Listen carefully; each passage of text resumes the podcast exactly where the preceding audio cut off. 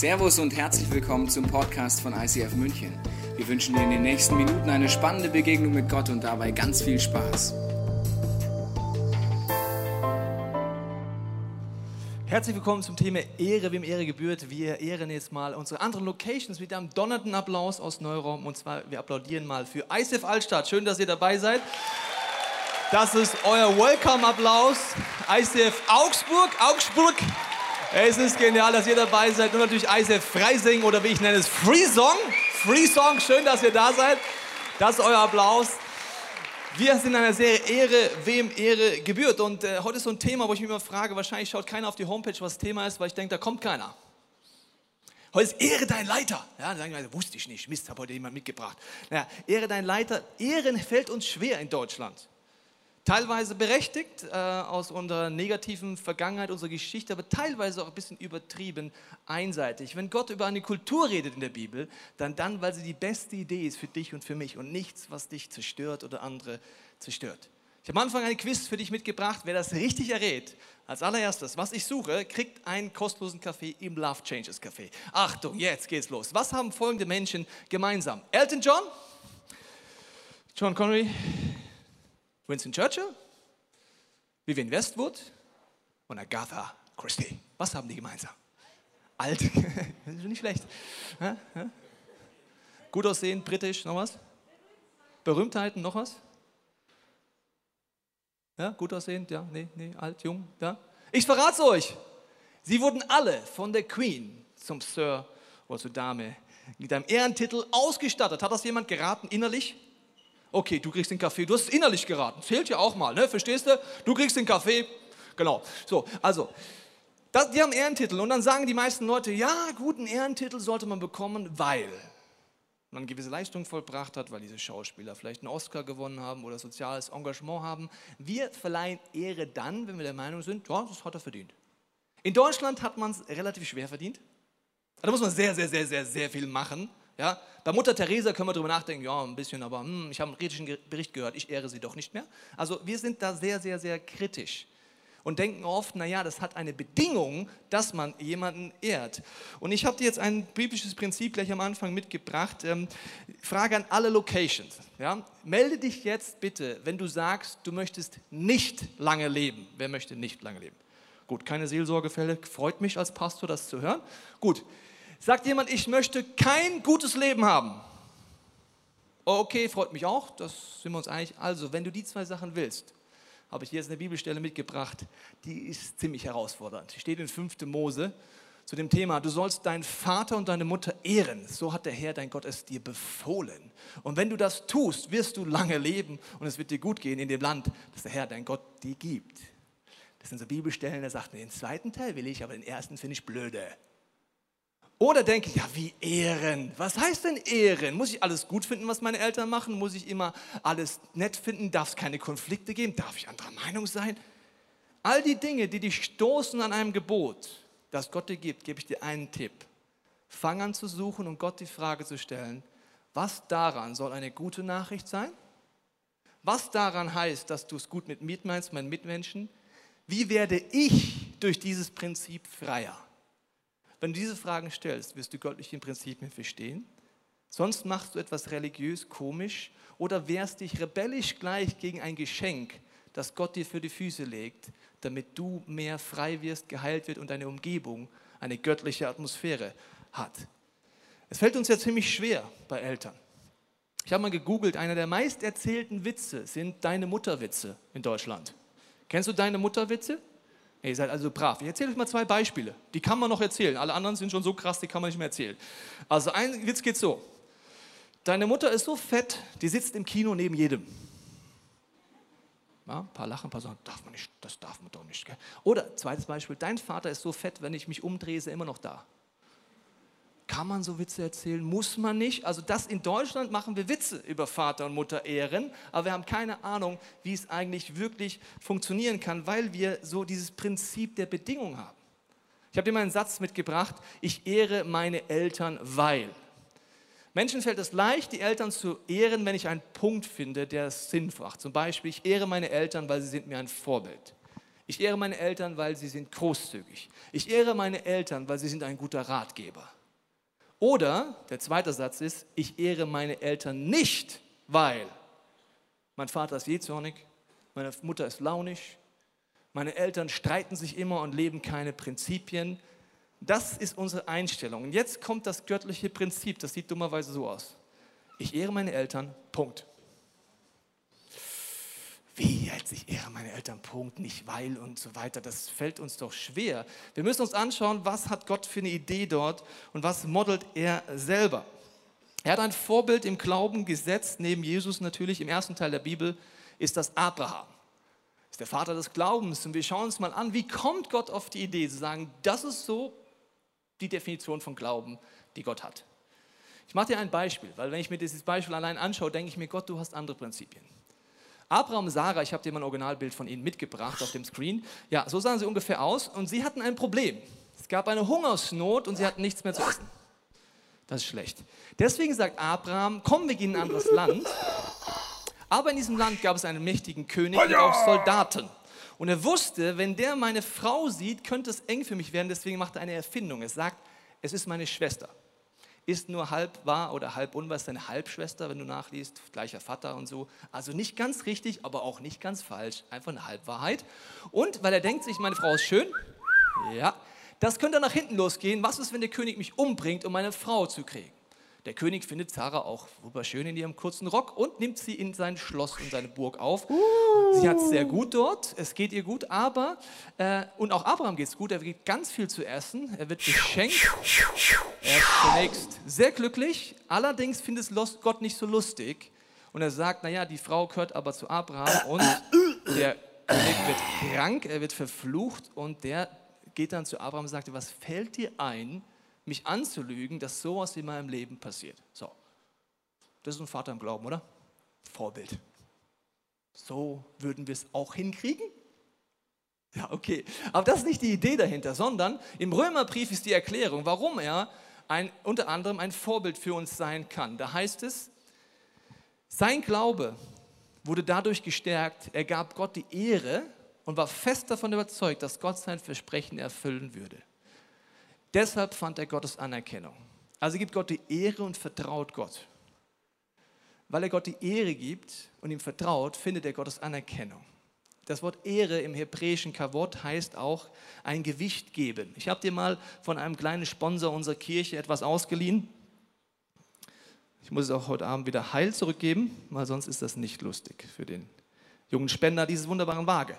Was heißt das Gewicht geben? Was macht Abraham? Abraham ist sich bewusst, er hat Sünde in seinem Leben und die zieht ihn auch runter. Er weiß, er hat Dinge entschieden, wo er nicht stolz drauf ist und er merkt auch die Konsequenzen. Was bedeutet es, Gott mehr Gewicht zu geben? Er sagt, den göttlichen Prinzipien, nämlich Vergebung anzunehmen, Vergebung auszusprechen, gibt er mehr Gewicht als seinem Versagen.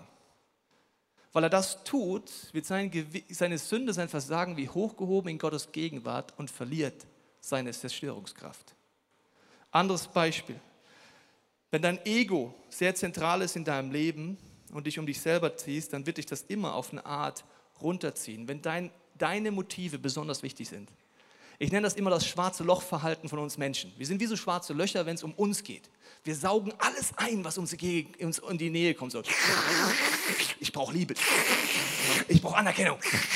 Ich brauche, dass du meine Ziele erreichst. Das sind so ganz sympathische Menschen, wo man sich denkt, mit dir gehe ich keinen Kaffee trinken.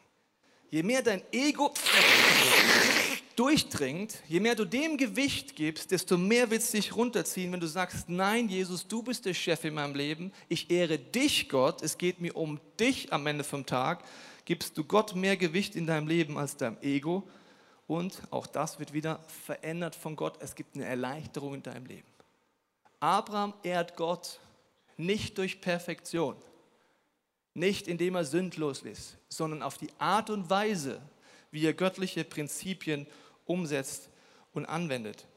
Und das ist am Ende vom Tag die Ehre, die erste Haltung ist eine Haltung der Dankbarkeit. Warum sagt Gott, ehre deine Eltern, Punkt. Ehre deine Leiter, Punkt. Nicht mit Bedingung, weil er etwas modelt, was sein Wesen ist. Er schließt mit dem gleichen Abraham einen Bund.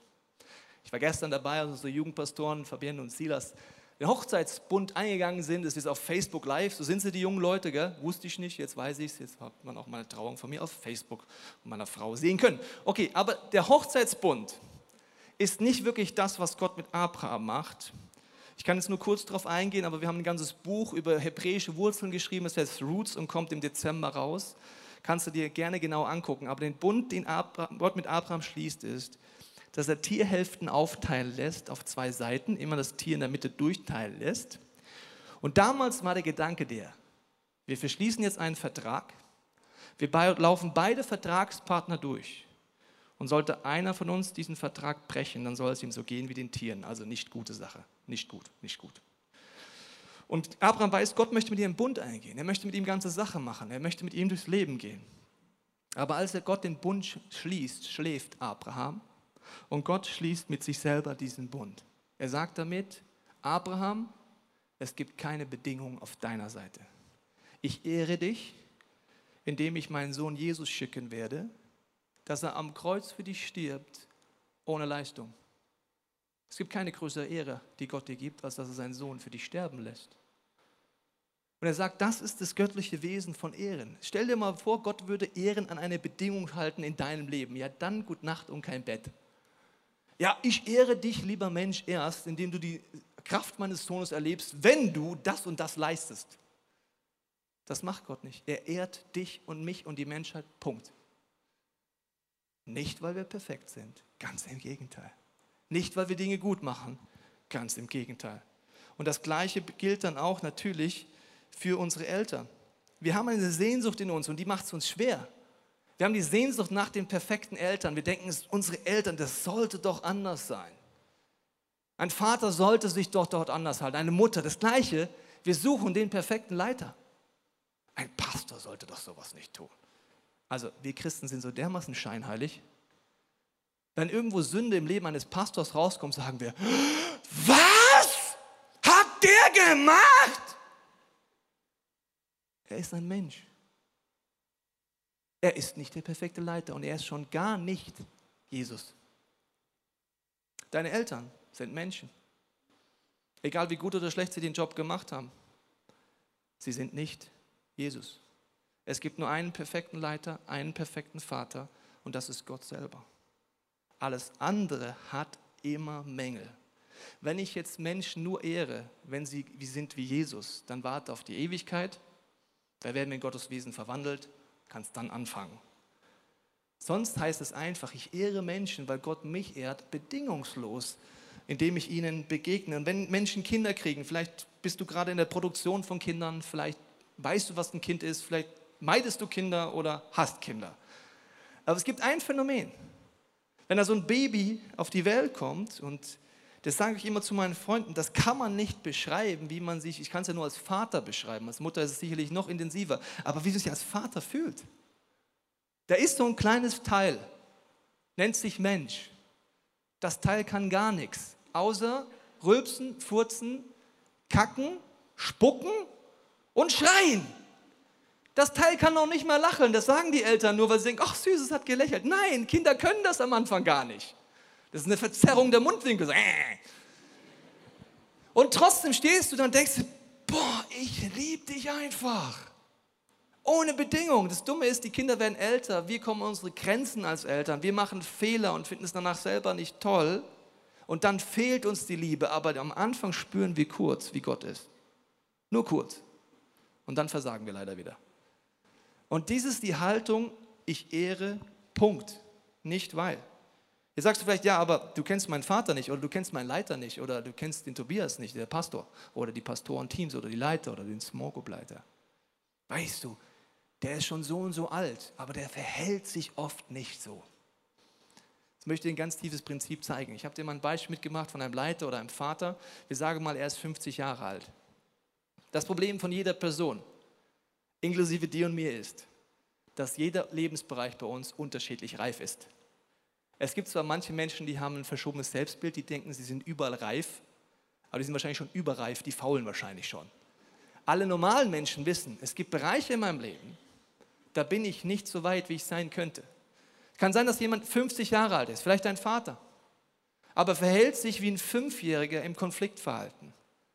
Er hat dramatischerweise nie gelernt, wie man einen Konflikt göttlich angeht. Er hat dramatischerweise 50 Jahre nie jemand gehabt, der ihm hilft, an die Hand nimmt, wie man unter vier Augen etwas klärt, wie man sich versöhnt, wie man neu anfängt. Er hat vielleicht dramatischerweise nie gelernt, dass er zerstört mit seinen Worten.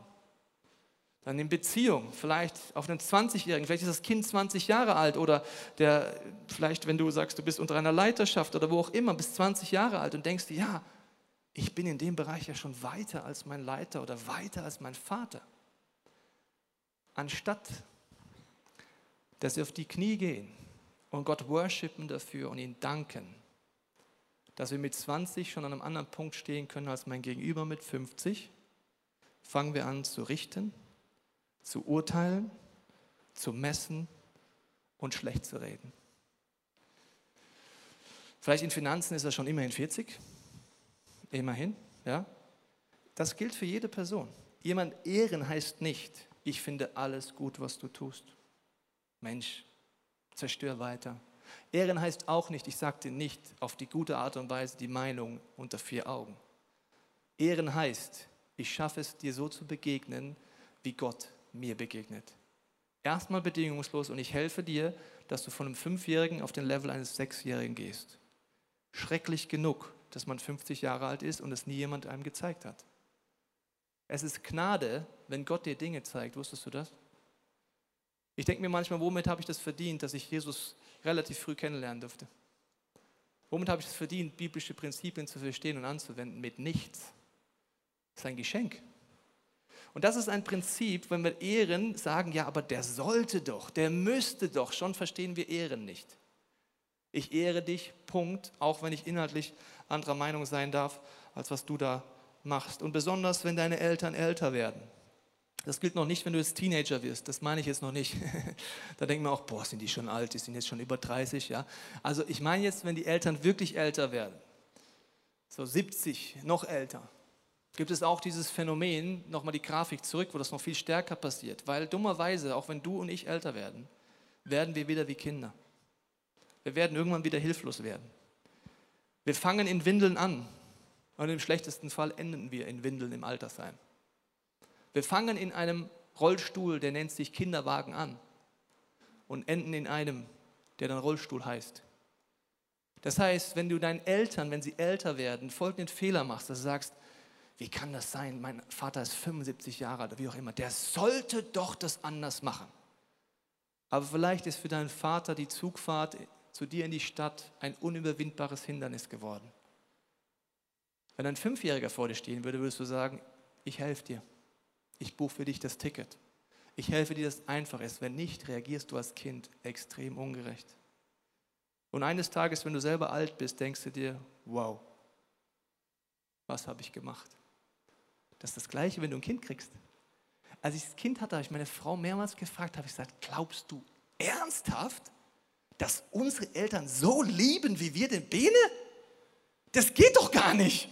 Also spätestens, wenn du Kinder hast, denkst du dir, was? Ach so, deswegen wäre es mal ganz gut, zu Hause anzurufen, weil ich würde mich vielleicht auch freuen, wenn der Sohnemann sich alle zehn Jahre mal meldet und sagt, Vater, es läuft noch, Herz schlägt noch, was auch immer. Also das sind so Dinge, die ich sehr wichtig finde. Und ähm, Wertschätzung bedeutet also, dass ich Vater und Mutter ehre und das ist mein erster Gratis-Elfmeter für dich, das ist der längste. Gott sagt, ehre Vater und Mutter, Punkt. Es ist ein Elfmeter, Ball, der auf einem Elfmeter liegt und sagt, wenn du den versenkst, dann wirst du selber Segen in deinem Leben erleben, weil du selber freier wirst. Der zweite Gratis-Elfmeter lese ich dir mal Malachi 1, Vers 6 vor.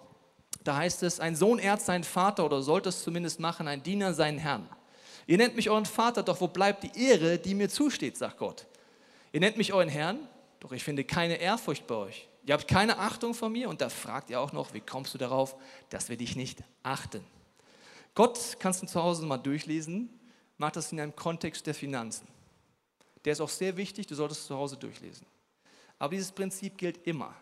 Er sagt, du sagst, du achtest und ehrst mich, aber du handelst nicht. Das geht nicht auf. Ehren bedeutet immer, das ist der zweite Grad des Elfmeter, dass ich Taten folgen lasse und dass ich Dinge umsetze und die Wertschätzung auch beim anderen ankommt. und dass ich die Liebe Gottes durch mich durch wirken kann. Und das sind Momente, wo ich dir mal sage, wie ich das mache. Zum Beispiel der Leo ist einer der Leiter in meinem Leben, die ich gesagt habe, Gott, die sind für mich gesetzt, das ist ein Geschenk. Ich empfehle dir immer, Leiter auch danach zu hinterfragen, sind sie lernbereit? Leben sie wirklich mit Jesus und geben sie ihr Bestes? Nicht, ob sie perfekt sind. Ist Leo perfekt? Nein. Ist ein Freund seit langem von mir. Er ist nicht perfekt, genauso wenig wie ich perfekt bin.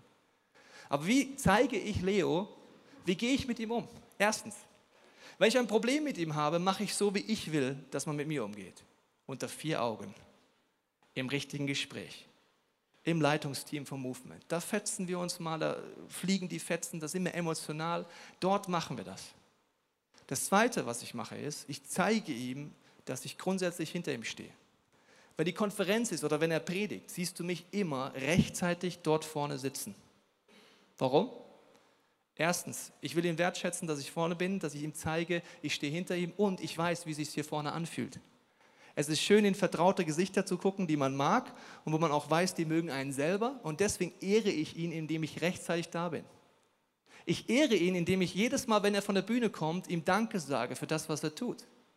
Und nicht nur, weil seine Predigt perfekt sein muss und weil ich jeden Punkt so sehen muss, sondern weil ich ihm dankbar bin, dass er Jesus nachfolgt und vorwärts geht. So musst du es nicht machen, aber ohne Taten ist Wertschätzung einfach nichts.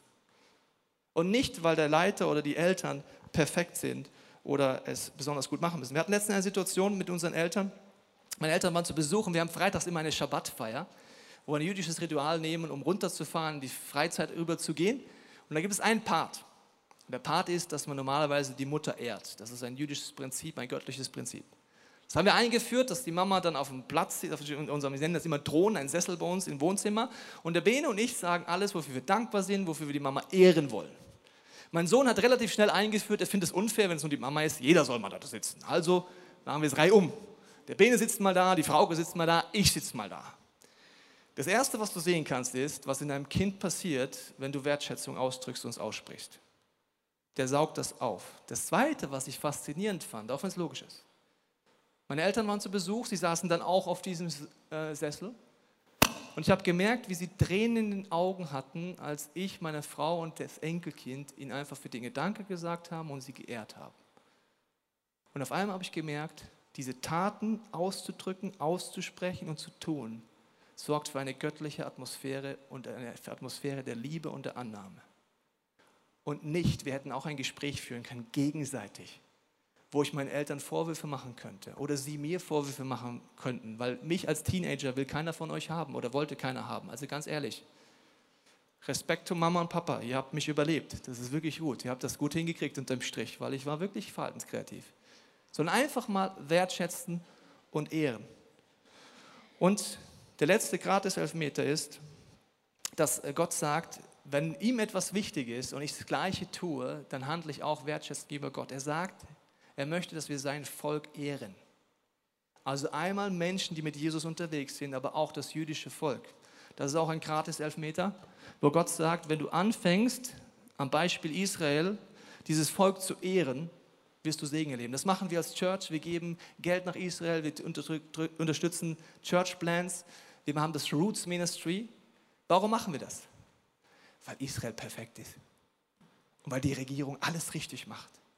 Und weil jüdische Gläubige komplett die Theologie verstanden haben. Nein, Schwachsinn! Einfach weil wir sie ehren. Punkt. Nicht weil. Ich kann innerlich komplett anderer Meinung sein. Genauso andere Christen, andere Kirchen.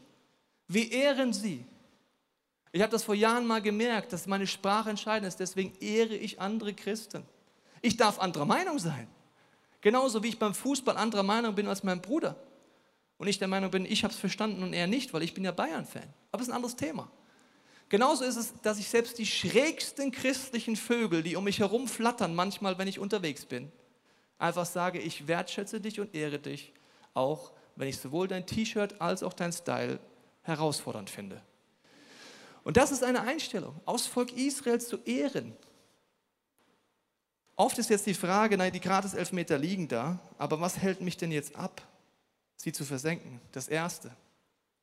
Ich merke, Mir fällt schwer, meine Eltern zu ehren, Leiter zu ehren oder das Volk Gottes zu ehren, weil ich selber Themen in mir habe und nicht versöhnt bin. Ich habe erlebt Familien, wo ein Kind erlebt, dass Jesus für sie am Kreuz gestorben ist, die auf einem Get Free waren, die vergeben haben und losgelassen und versöhnt haben mit ihren Eltern und das andere Kind in dieser Familie es nicht getan hat. Und ich sehe diesen Familien zu und ich merke, das eine Kind kann die Eltern ehren und wertschätzen und sie stehen lassen. In die Meinung sagen und in Liebe bleiben. Das andere Kind wird immer emotional.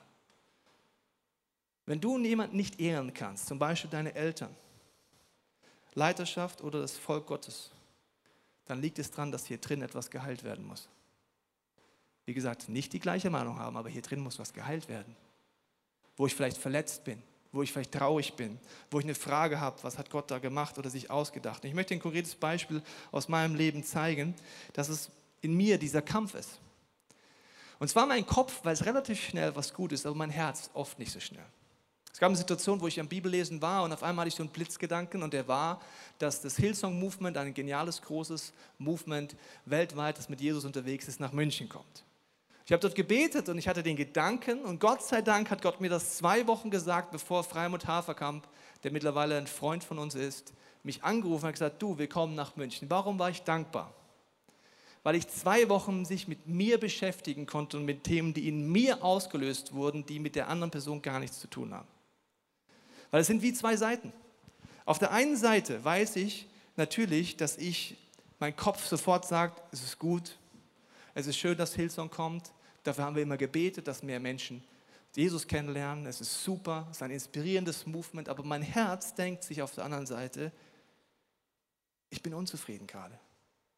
Ich bin unzufrieden mit meiner Leiterschaft, wie ich selber die Kirche gerade führe. Ich bin unzufrieden mit dem, was ich gerade im Spiegel sehe, wenn ich vielleicht in die Kirche gucke. Ich bin gerade unzufrieden mit dem, wie manche Teams bei uns sind, wie vielleicht manche Small Groups sind. Ich bin unzufrieden mit mir. Und deswegen kommen in meinem Herzen Sachen hoch, die mit Hillsong gar nichts zu tun haben. Nur mit mir. Ängste kommen hoch. Ja, was ist, wenn das jetzt kommt? Was passiert dann? Sorgen, Zweifel. Mein Kopf weiß, dass das nicht schlau ist.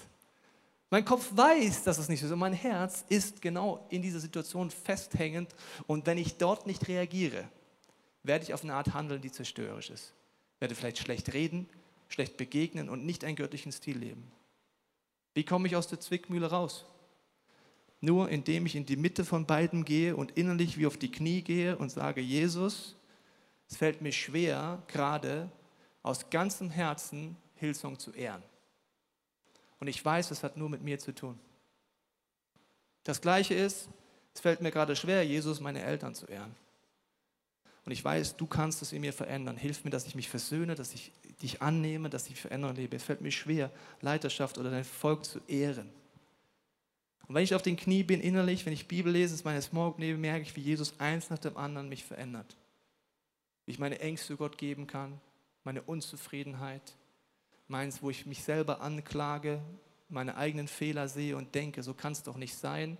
Und je mehr ich das mache und zu Jesus gebe, desto mehr werde ich freier und freier, indem ich Gott mehr Gewicht gebe als all dem, was in mir ausgelöst ist. Und ich kann wieder die andere Person ehren. Gott sei Dank hat Gott mit dir den Weg zwei Wochen vorher gemacht. Als der Freimut angerufen hat, war mein Herz verändert. Es war so, wie mein Kopf es schon immer wollte. Und ich habe gesagt, Freimut, ich freue mich aus ganzem Herzen, dass ihr kommt. Wie können wir euch helfen? Unser Gebetsteam habe ich eingeladen, lass uns für Hillsong beten, für den Church Plant. Ich habe unser Team gesagt, lass uns eine Sonderkollekte machen. Das werden wir übrigens nächsten Sonntag machen, wo wir als Kirche zusammenlegen für diesen Church Plant, weil so viele Kirchengründungen scheitern in Deutschland. Und mein Jugendpastor hat dann am Ende vom Tag mal einen Spruch gemacht, der hat mir wieder geholfen, komplett wieder klar zu sein. Er hat gesagt, weißt du, Tobias, wir sind eine großzügige Kirche. 1,8 Millionen Menschen leben in München. Wir geben Hillsong eine Million und kümmern uns nur noch um 800.000. Sage, okay, stimmt. Im Endeffekt hat das, was ich dir mit sagen will, alles, was dich abhält zu ehren, nicht inhaltlich anderer Meinung sein, nicht deine Meinung sagen, darfst du alles tun, aber von einer Herzenshaltung der Wertschätzung auszugehen, hat nichts oft mit der anderen Person zu tun. Es gibt natürlich Grenzen. Es gibt natürlich Grenzen, wo äh, Eltern oder Leiter oder was auch immer du nicht dich in dem Sinne unterordnen solltest. Zum Beispiel, wenn deine Eltern mit Gott nichts zu tun haben und dir einen Tipp geben über deinen Lifestyle, dann solltest du Gott immer mehr gehorchen als deinen Eltern. Wenn dein Leiter oder dein Pastor oder egal wer etwas von dir möchte, was gegen die Bibel spricht, was ein Lifestyle hat, der nichts mit Gott zu tun hat, dann musst du Gott mehr gehorchen, weil du hast immer den obersten Chef auf deiner Seite. Aber in den meisten Fällen ist es einfach eine Meinungssache, links, rechts, eigentlich egal. Und das sind natürlich Momente, wo ich nicht in dem Sinne ein falsches Ehren mache oder ein Kadavergehorsam oder was auch immer, was nichts damit zu tun hat, zu ehren. Ehren kommt daher, Gott ehrt mich bedingungslos. Er möchte mich so verändern, dass ich Jesus ähnlicher werde. Je mehr er das macht, desto mehr kann ich sagen, okay, gratis Elfmeter Nummer eins. Meine Eltern mit allen ihren Macken und Fehlern, genauso wie ich Macken und Fehler habe. Und spätestens, wenn du Kinder hast, denkst du dir, mein Kind muss definitiv auch mal aufs Get Free. Warum? Wegen mir. Und je mehr du das weißt, desto mehr denkst du, I forgive you, und der gratis Elfmeter, du versenkst ihn und sagst, okay, ich fange an, meine Eltern zu ehren. Das Gleiche ist, dass du sagst, ich werde praktisch in meinen Taten, ich möchte es den Menschen um mich herum, den Leitern, egal wie, zeigen, meine Wertschätzung. Du versenkst ihn und Gott sagt, wer gibt, bekommt, du erntest das, was du siehst. Und natürlich auch mit seinem Volk, mit Israel, mit der Church, dass ich sage, ich versenke den Grasis Elfmeter und sage, ich setze das um. Ich möchte dich jetzt einladen, an diesem Punkt Gott die Frage zu stellen, wo er dir einen Vorschlag machen möchte. Ich glaube, jeder von uns kann heute einen Next Step gehen in jeder Location. Vielleicht ist es für dich dran zu sagen, Jesus, zeig mir mal, was hält mich ab, dein Volk zu ehren. Vielleicht gibt es noch so einen antisemitischen Spirit bei dir, der in deiner Familie vielleicht schon immer da war, den Gott dir jetzt zeigt und du wie umkehren kannst. Vielleicht zeigt er dir auch, was hält dich ab, deine Eltern zu ehren. Oder was hält dich ab, Versöhnung zu erleben, selber Vergebung und Heilung zu erleben, damit du deinen Eltern oder deinen Leitern oder deinen Pastoren oder wem auch immer neu begegnen kannst? Ich werde jetzt beten und wenn du magst, kannst du deinem Herzen mitbeten, dass Gott dir zeigt, was dein Schritt heute sein könnte. Vater, ich danke dir für jede Person heute hier, in jeder Location. Jesus, du bist der perfekte Leiter. Du bist der perfekte Vater. Jesus, ich bete für jede Person, die das noch nicht erlebt hat, dass du jetzt ans Herz klopfst, dass du zeigst, dass du am Kreuz für uns gestorben bist, dass wir dich annehmen können, sagen, Jesus, komm in mein Leben. Veränder mich. Ich möchte in dir den perfekten Leiter suchen und nicht in Menschen, nicht in meinen Eltern. Heiliger Geist, ich bete, dass du uns jetzt zeigst, was hält uns ab, Menschen zu ehren. Wo brauchen wir Heilung? Wo brauchen wir Vergebung? Wo brauchen wir die Kraft von deinem Kreuz?